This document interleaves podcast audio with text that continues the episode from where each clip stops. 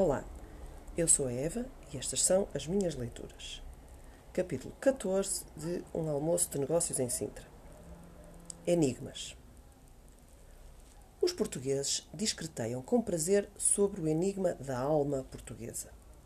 A elevação, a prolixidade e a imprecisão com que o fazem, com um cardápio de descaminhos semânticos e ardis gramaticais, denunciam sobretudo quanto a questão da identidade lhes anda atravessada. Quanto maior o enigma sugerido, tanto mais provável a presença de uma, evidentemente indestrinçável, solução. Coisa assim. Também entre os estrangeiros aqui fixados, o enigma da alma portuguesa é matéria de debate. Por eles, tentam adivinhar os motivos porque o fornecedor se atrasou, porque a criada é um exemplo de preguiça e o funcionário do guichê um exemplo de desinteresse os motivos porque o seu relógio e o seu calendário se tornaram de repente simples acessórios decorativos. Por mim, tenho lá interesse em decifrar o enigma da alma portuguesa. E a se tentar ligar fenómenos individuais à índole de um povo inteiro, nem eu saberia por onde começar. Tão abstratos enigmas não me aliciam. E caso realmente se trate de um enigma, melhor é que tal se conserve. É para isso que os grandes enigmas existem. Prefiro ocupar-me dos enigmas cotidianos de Portugal. O enigma da parede cega. O enigma da corda de estender roupa. Só para citar dois. Ser-me-á sempre inacessível a razão porque os portugueses levantam sistematicamente uma parede cega ou uma parede com tão só uma minúscula janelinha de retrete no lado da casa de onde se tem a mais bela vista. Claro, há aquela famosa aversão à luz e ao sol.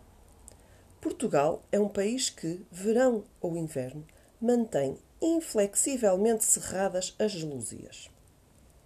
Não admira que quase toda a gente sofra de reumatismo e de inflamação das articulações. Mas, mesmo quando o mais deslumbrante panorama calha ser a norte, é de costas para lá que eles constroem a casa. Para, ao domingo, partirem com o cesto da merenda direitos aos montes a um parque de estacionamento pendurado sobre o abismo à beira de uma autoestrada, para daí gozarem a paisagem. Depois, há o enigma da corda portuguesa de estender a roupa. Em todos os casos, a roupa está estendida alta demais, logo junto ao Algerós, num segundo andar de casas inacabadas, numas ruínas, enfunada sobre a autoestrada. E sempre essa corda se achará desalinhadamente presa a uns varais improvisados ou a saliências já existentes.